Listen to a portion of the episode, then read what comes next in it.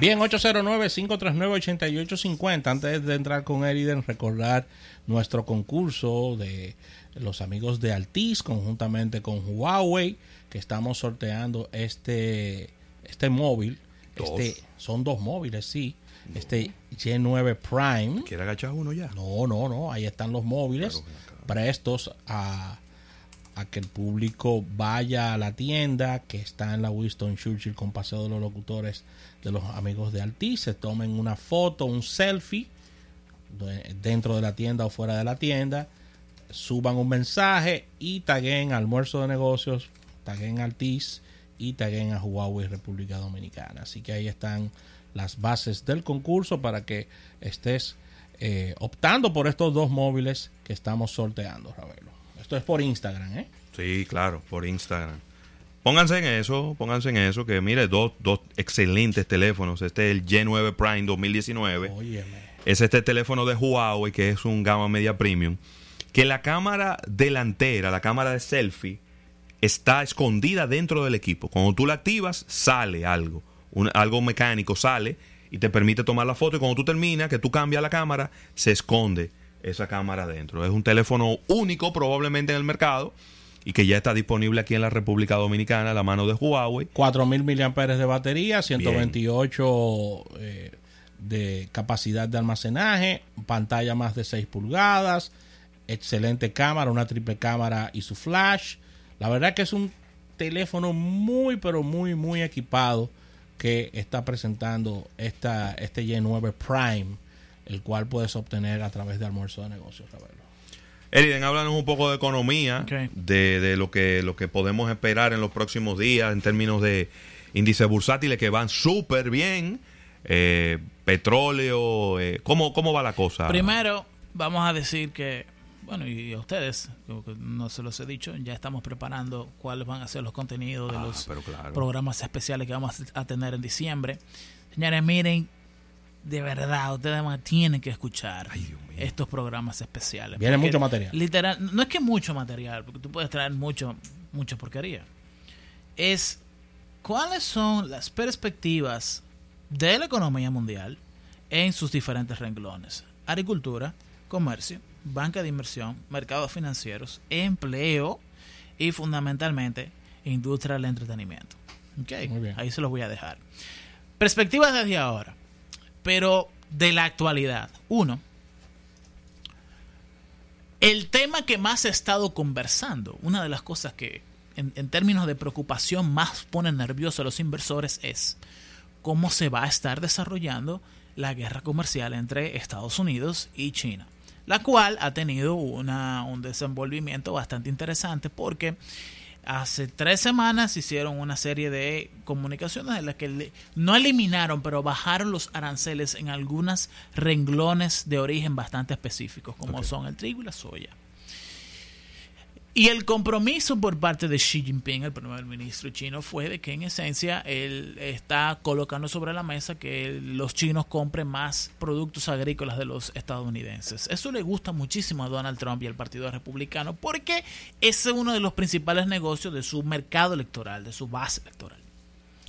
Sin embargo, yo quiero recalcar el hecho de que aunque yo no creo que Trump vaya a eliminar la guerra comercial con China, por cuestiones que ya le hemos dicho antes, pero las repito sin ningún problema, Trump necesita una historia que vender. Y la historia que él ha estado vendiendo es que él es la única persona dentro del ambiente político estadounidense que puede llevar adelante una guerra con China y ser victorioso. Por lo tanto, él necesita echarle la culpa a los chinos, aunque él sepa que está tratando de cooperar con ellos realmente. Pero desde el punto de vista comunicacional, esa es la historia, la narrativa que se ha estado llevando adelante para que la gente tenga favor, tenga un favor a, a procliva a Donald Trump. Y la verdad es que uno tiene todo el sentido del mundo porque Obama nunca quiso pelear de forma tan frontal en contra de los chinos.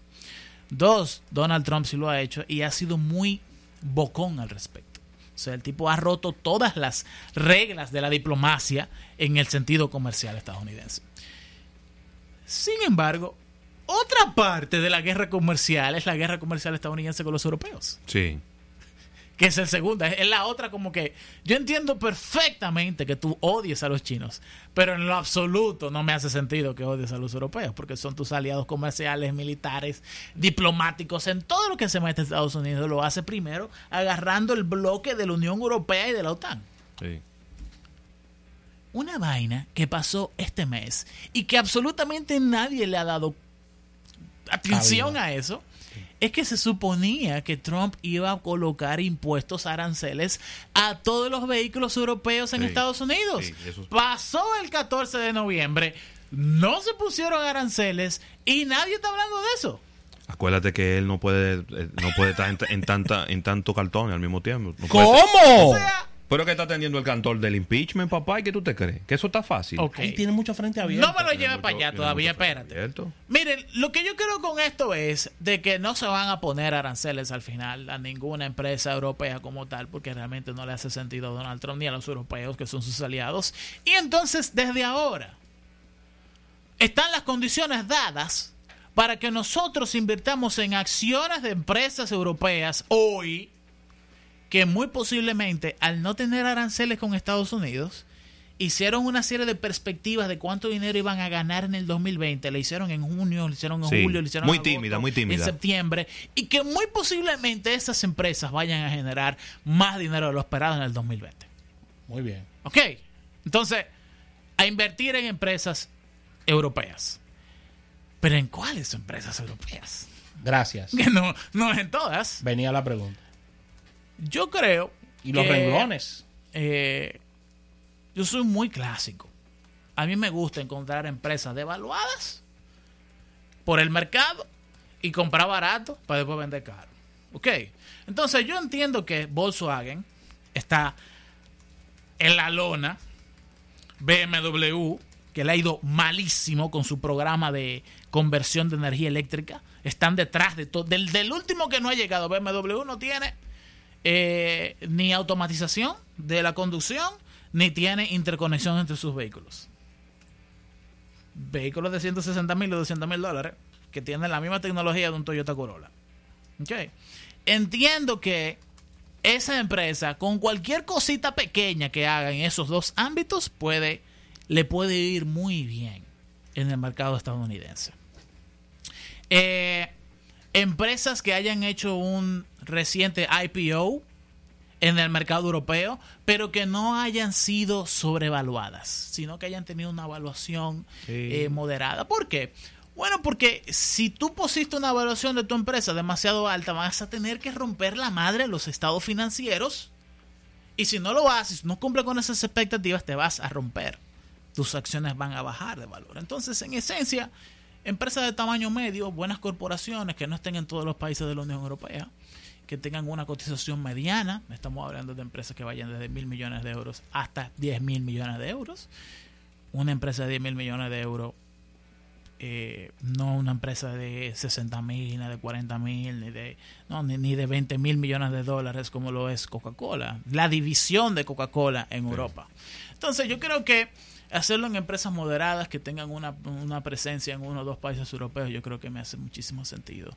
Estamos en la época, o sea, e-, esta coyuntura es como la coyuntura de irse a lo clásico, de encontrar acciones de empresas devaluadas por el mercado, que el mercado las ha ido en detrimento por alguna razón y comprar barato para vender caro. En contraposición a cómo ha sido el 2017, el 2019, 18 y el 19, que es, han sido de construir portafolios de acciones y de activos que como a todo le está yendo mal o a todo le está yendo bien, tú tienes que enfocarte en invertir en, en activos derivados que si uno se comporta de otra forma, otro se comporta de otra forma. empresas anunciando que van a ser más pequeñas porque se van a enfocar en lo eléctrico como Audi. Pero, pero lo, que, lo que quiero decir es que los últimos tres años que hemos tenido han sido años bien complicados para invertir. En el que para tú generar lo cuarto que tienes que generar para cumplir con tu presupuesto en el banco, tú tienes que literalmente enfocarte en opciones, en futuros sobre acciones, en, en opciones sobre bonos, opciones sobre divisas. Ha sido muy complicado hacer dinero. Sin embargo, como las perspectivas para el 2019, para el 2020 eran tan negativas con este asunto de la, de la guerra comercial con Europa, yo creo que tenemos el chance de poder irnos a los fundamentos normales de inversión y hacerlo bien. Ok. Excelente. Hablaste de Audi, no puedo cerrar sin dejar de hablar de Audi. Audi está muy bien. Audi no está mal. Es de las pocas empresas automotrices europeas que todavía tiene una gran presencia, que Tesla no, no las ha socavado sus ventas.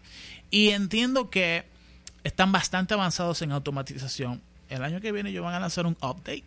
Esto es un rumor, pero me parece. Eh, que le va a dar automatización a los vehículos Audi. Muy bien. Porque ya los vehículos tienen todos los features que necesitan. Ya vienen con las cámaras, ya vienen con el procesador, ya vienen con las computadoras. Lo que mucha gente ha estado analizando es que ellos les, ha faltado el software. Y eh, lo van a hacer el año que viene. Eriden, ¿dónde te podemos encontrar? En arroba Eriden Estrella, en Twitter, en Instagram y en Facebook. Excelente, gracias por todas estas informaciones. El agradecimiento a la Asociación La Nacional. Mañana estaremos en vivo desde Jumbo, desde Jumbo. Eso es en Agora Mall, en programa especial de Black Friday. Bye bye.